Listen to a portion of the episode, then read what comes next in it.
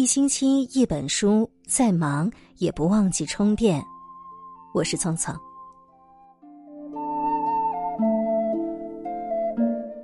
今天要和你分享的文章是来自张一条的《婚姻好不好，称一下体重就知道》。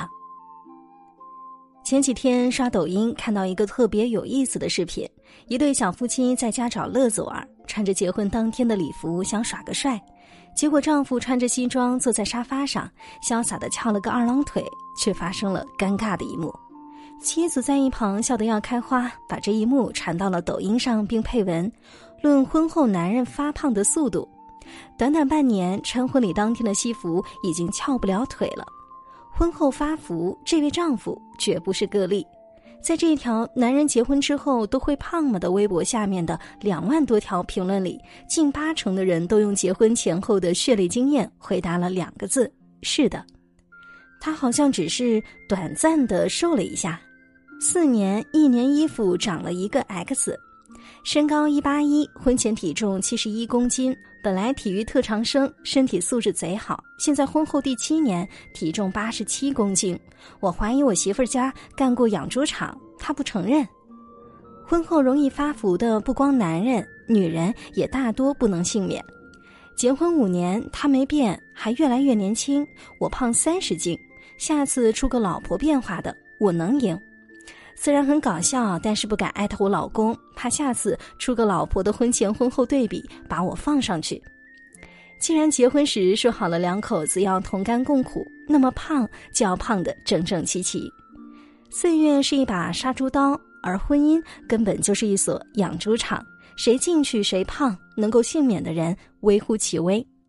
如果有一天你发现身边已婚的朋友一个接着一个的发福，请不要大惊小怪。婚后发胖正常现象。采访完身边很多的朋友，发现婚后发福无外乎两个原因：一个是因为你的另一半觉得你饿。综艺《幸福三重奏》第二季里有这样的一幕：早上朗朗给吉娜盛面条，问吉娜要吃多少，吉娜说一丢丢。但是朗朗显然觉得妻子吃的太少了，一直让他再来块肉，再来块竹笋，给吉娜的碗里盛了一大堆。吉娜说：“够了，够了，谢谢。”朗朗仍坚持再来一块。当时有很多弹幕说：“我就是这么被老公老婆给喂胖的。”法兰克福汇报经过十六年的跟踪调查，分析了两万名德国人的相关数据后发现，在婚后四年，夫妻的体重增速通常为婚前独居时的两倍，而且这一现象与年龄、健康状况、精神状况、锻炼、生育都无关。研究人员认为，导致体重变化的根本原因是饮食，因为婚姻状态的变化往往意味着日常饮食习惯的变化。结婚前吃饭不是外卖就是泡面，还经常饥一顿饱一顿；结婚后每天三菜一汤，水果都是削好了皮送到跟前儿。周末两个人再手拉手出去下个馆子，长此以往，想不胖都难。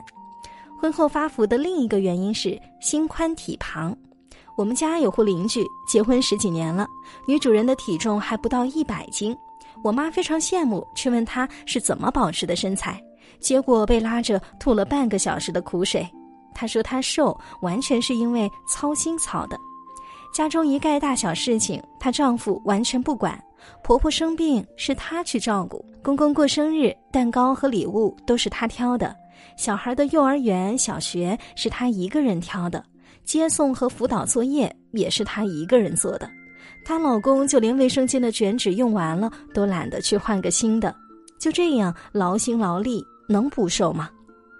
几年前她离婚了，一年之后跟一个带着孩子的男人再婚，三口之家变成四口，按理说劳动量更多，她应该更累才对，但是前不久见她，发现她比以前胖了不少，气色也变好了。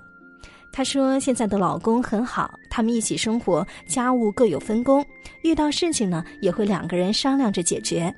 以前习惯了要强，习惯了有事儿自己扛，总是感觉活得很累。但现在身边有了一个可以共同承担的人，人生一下子就轻松了起来。人一轻松，心情就好，不到半年就胖了七斤。我们应该都会这样，见到结婚的朋友比以前胖了，就会下意识的觉得他结婚之后过得不错，另一半把他照顾得很好，因为有人疼爱，生活舒心，所以才会发胖。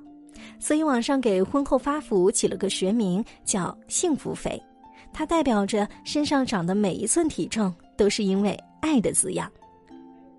晚上在小区里散步的时候，经常会遇到一对夫妻，妻子跳绳累得气喘吁吁，丈夫在一旁帮她拿着外套和水，时不时的劝：“跳这么多够了，歇会儿吧。”通过聊天得知，妻子在结婚之前也是位身材标致的美女，结婚之后因为小日子过得太滋润，一下子放松了身材管理。等反应过来后，才发现之前好不容易练成的马甲线都变成了小肚腩。大受打击，发誓要减肥，这才天天在楼下疯狂的跳绳。丈夫挺无奈的说：“我是真的觉得没必要减，又没有影响健康，胖点儿就胖点儿呗。我觉得他现在的样子就特别好看。人到中年依然能够严格的保持自律，进行身材管理，这很了不起。但是在保持健康的前提下，快快乐乐一起变胖，偶尔损对方一句，岁月是把杀猪刀。”但对彼此的爱依然不减半分，这同样可贵。美剧《傲骨贤妻》说，婚姻最大的魅力其实是在探索两个没有血缘关系的人究竟能够达成多么深度的连接。其实两个人相爱，并不需要多么轰轰烈烈，陪伴二字足矣。陪着他从年轻到老，看着他发福，看着他原本光滑的皮肤长出皱纹，你依然觉得那是你最爱的样子。我曾爱慕你年轻时的容颜，也能够承受岁月无情的变迁。关于爱情最动人的誓言，莫过于此。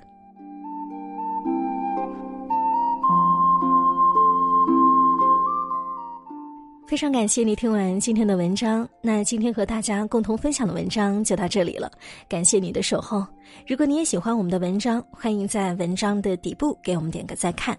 明天的同一时间，我们不见不散。晚安。祝你做个好梦。